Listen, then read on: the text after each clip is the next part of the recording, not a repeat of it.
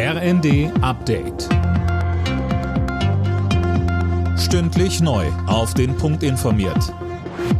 Ich bin Eileen Schallhorn. Guten Abend. Immer mehr Länder führen eine Corona-Testpflicht für Reisende aus China ein. Neben zuletzt Spanien ziehen jetzt auch Großbritannien und Frankreich nach.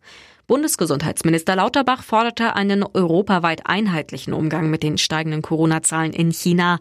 Eine Testpflicht lehnt er bislang ab. Die Varianten, die wir derzeit sehen, sind bekannte Varianten und somit wäre die eigentliche Gefährdung durch neue Varianten zum jetzigen Zeitpunkt nicht zu erwarten. Trotz allem müsse man vorsichtig sein, so Lauterbach. Er kündigte ein europäisches Variantenmonitoring an den Flughäfen an, um Virusmutationen frühzeitig erkennen zu können. Nach den zähen Verhandlungen ums Bürgergeld kann das jetzt doch noch pünktlich zum Jahreswechsel an den Start gehen. Das hat die Bundesarbeitsagentur mitgeteilt. Erst im November hatten Bundestag und Bundesrat dem Hartz-IV-Ersatz zugestimmt.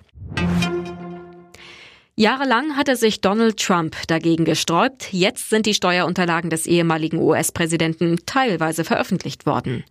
Tom Husse, da ging es ja konkret um Dokumente aus den Jahren 2015 bis 2020, also auch seiner Präsidentschaftszeit. Ja, und die haben gezeigt, dass Trump kaum oder gar keine Steuern gezahlt hat. Für Trump ist die Veröffentlichung der Unterlagen jetzt natürlich eine gewaltige Schlappe, denn er will ja wieder als Präsident kandidieren und da könnten die Dokumente nochmal relevant werden.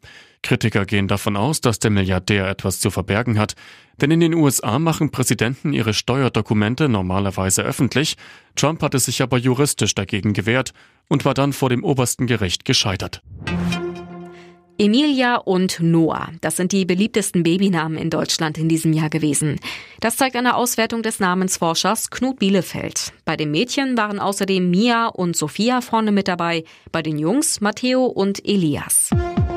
Alle Nachrichten auf rnd.de